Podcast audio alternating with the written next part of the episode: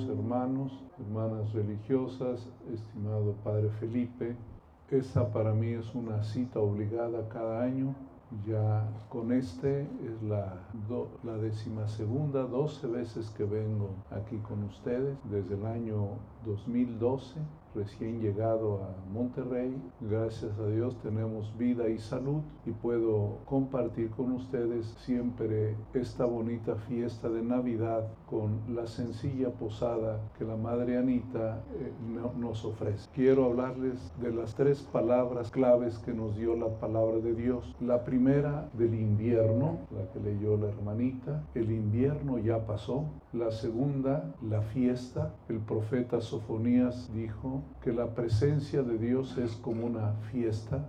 Y tercero, el Evangelio, la importancia de un saludo. Lo primero, la venida de Cristo se parece a una primavera. Dice el cantar de los cantares, el invierno ya pasó y empiezan a florecer los campos y escucharse el canto de las tórtolas. Así compara este gran poeta, este poeta enamorado del cantar de los cantares para hablar acerca del amor de Dios. El invierno ya ha pasado. Es siempre este nuestro sueño. Aunque los problemas siguen, aunque las preocupaciones ahí las tenemos siempre, todos los días, el sentir que Dios nos ama, que Cristo ha venido a este mundo a sufrir como sufrimos nosotros, eso es un regalo, es como una primavera. El invierno ya pasó. La segunda lectura, el profeta Sofonías dijo que la venida de Cristo es como una fiesta, una fiesta. A todos nos gustan las fiestas, aunque luego fastidian, ¿verdad? Pero a todos nos gusta la fiesta, a unos más que otros, unos aguantan más, otros aguantan menos, pero siempre la fiesta es bonita. ¿Por qué? Porque hay música, porque hay comida y sobre todo porque celebramos la fiesta con los amigos. Con esas tres cosas se hace una fiesta bonita, la música, la comida y los amigos. Eso es lo bonito de la fiesta. Cuando uno una fiesta que no encuentra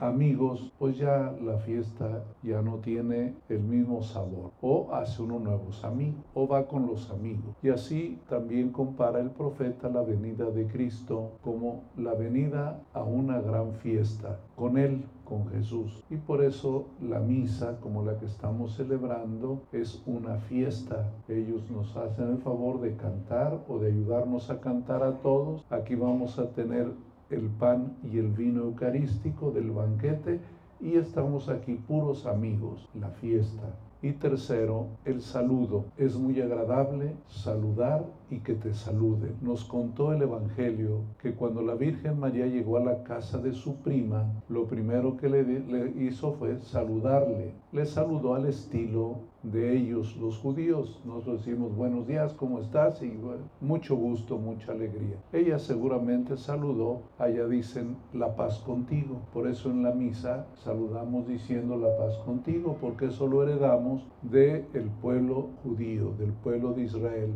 la Virgen llegó diciéndole a su prima, Shalom, la paz esté contigo. Pero lo bonito del saludo es que detrás de un saludo hay alegría. El que te saluda te toma en cuenta. El que te saluda sabe que eres importante. Por eso es bien bonito saludar. Ahora ya es más difícil porque como ya en la ciudad vivimos puros desconocidos, no nos atrevemos a saludar porque a lo mejor no te contestan. Hoy en la mañana yo iba caminando de la hacia el estacionamiento e iba ahí una parejita y les saludé como si no les hubiera saludado. Bueno, el que saluda se arriesga también a que no le contesten, ¿verdad? Pero qué bueno es saludar y qué bueno es que te saludan. Por eso Isabel, después de que le saludó la Virgen, dice, apenas oí tu saludo, el niño que llevo en mi vientre también se alegró. Ya saben que Isabel estaba embarazada, ya iba en el sexto mes le faltaban tres meses de embarazo, un embarazo difícil porque ya no era tan joven. Y por eso viene la Virgen, que era su prima, viene desde muy lejos cuando el ángel le dice, mira, tu prima está embarazada, le preocupó que ya estando tan grande de edad quedara embarazada y se fue, dice, corrió deprisa, dice, corrió presurosa, se fue rápido hasta las montañas de Judá, no sé cuántos días se harán a pie, ahora en coches más rápido, pero en aquella época andaban a pie y las cositas las llevaban en burro, pero ella vino ayudarle. Y ahí estuvo, dice el Evangelio, los tres meses hasta que nació el niño. Pero lo bonito es que le saludó y con ese saludo todo cambió. Todo, todo esto que nos enseña a ustedes y a mí, que tenemos que mirar la Navidad de esta manera. Como les dije, los problemas están ahí, esos a lo mejor nunca cambian ni se mejoran, pero sabemos que estando con Jesús es como si pasara el invierno, como una nueva primavera. Y también nos sentimos contentos como de fiesta, por eso la misa siempre es una fiesta con el Señor. Y luego pues hay una enseñanza muy bonita de no dejar de saludarnos, aunque no nos contesten.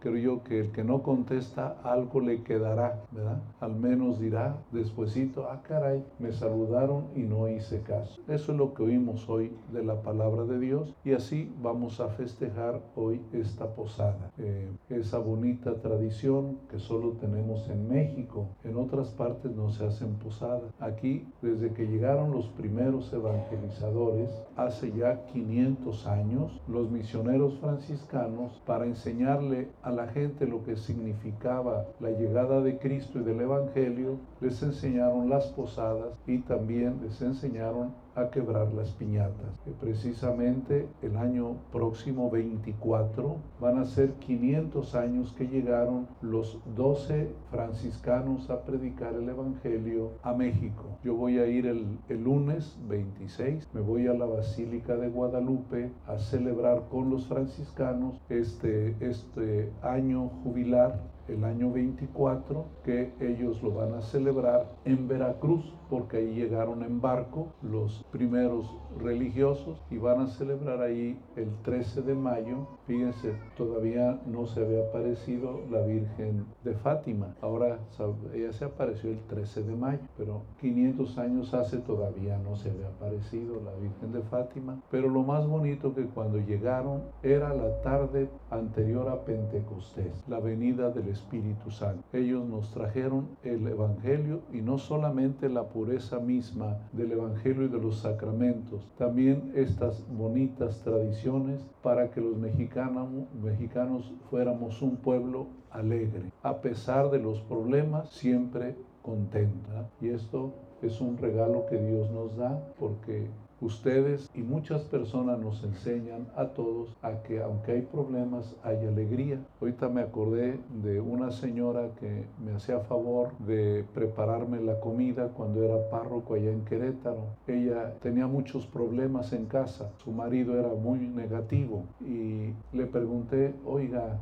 este, doña Herme, a fin de que no la conoce. Doña Herme le, le, dijo, Doña Herme, ¿cómo le hace para que cuando aquí en la casa, esté en la casa, está usted bien contenta? Siempre me saludaba sonriendo y siempre me servía de comer muy contenta y un día me llamó la atención. Dije, oiga, Doña Herme, ¿cómo le hace usted para estar contenta? Ya sabía yo sus problemas y me dijo, este padre, ¿para qué le traigo mis problemas? Mis problemas que se queden allá, ¿verdad? Estoy aquí y voy a disfrutar de estar aquí con usted y ya regresaré otra vez. ¿verdad? Bueno, este, siempre nos ayuda mucho ver cómo tantas personas, igual que algunos de ustedes a lo mejor, teniendo tantas dificultades, pueden sonreír y pueden ser amados. Vamos a pedirle hoy a Cristo que a todos los que estamos aquí y a muchas personas nos regale estas tres cositas que oímos de la palabra de Dios, que pase el invierno, ¿verdad? Que venga la primavera, pero también que podamos disfrutar siempre la fiesta de la Eucaristía y también que no perdamos el gusto de convivir y de saludar. Que Dios les bendiga.